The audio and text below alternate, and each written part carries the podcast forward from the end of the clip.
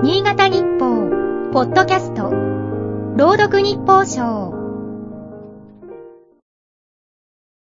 1月18日昨年来本誌の読者投稿欄窓でよく目にするテーマがある。民生委員についてだ。なり手がなかなか見つからず、確保に宿泊しているという。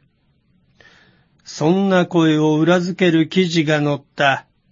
昨年12月の全国一斉改選で定数約24万人に対する欠員が1万5千人余りに上った。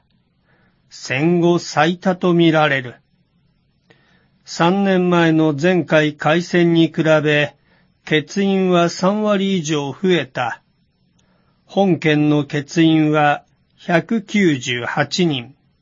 新潟市も87人が不足している。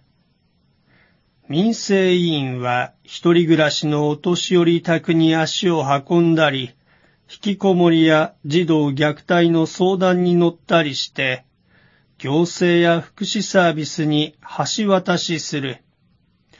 基本的に無報酬のボランティアで厚生労働省が移植する非常勤の特別職地方公務員だ。魚沼市の地域包括支援センターに勤める社会福祉士は昨週、マド欄への投稿でこんなことを書いていた。地域のお年寄りの実情をセンター側がすべて把握するのは難しい。頼りになるのが民生委員だ。きめ細かく情報を提供してくれるので、介護サービスなどにつなげられる。暮らしの困りごとを解決する手助けをしてくれる存在だ。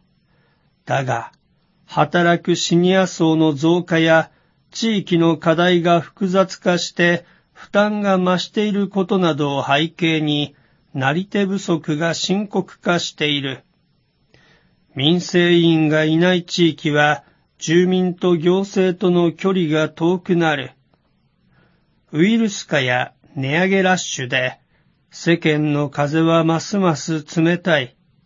風よけになるのが、福祉や社会保障といったセーフティーネットだろうが、民生委員の橋渡しがなければ、網の目からこぼれ落ちる人が続出しかねない。今日の日報賞は、FM 十日町の佐藤博樹が朗読いたしました。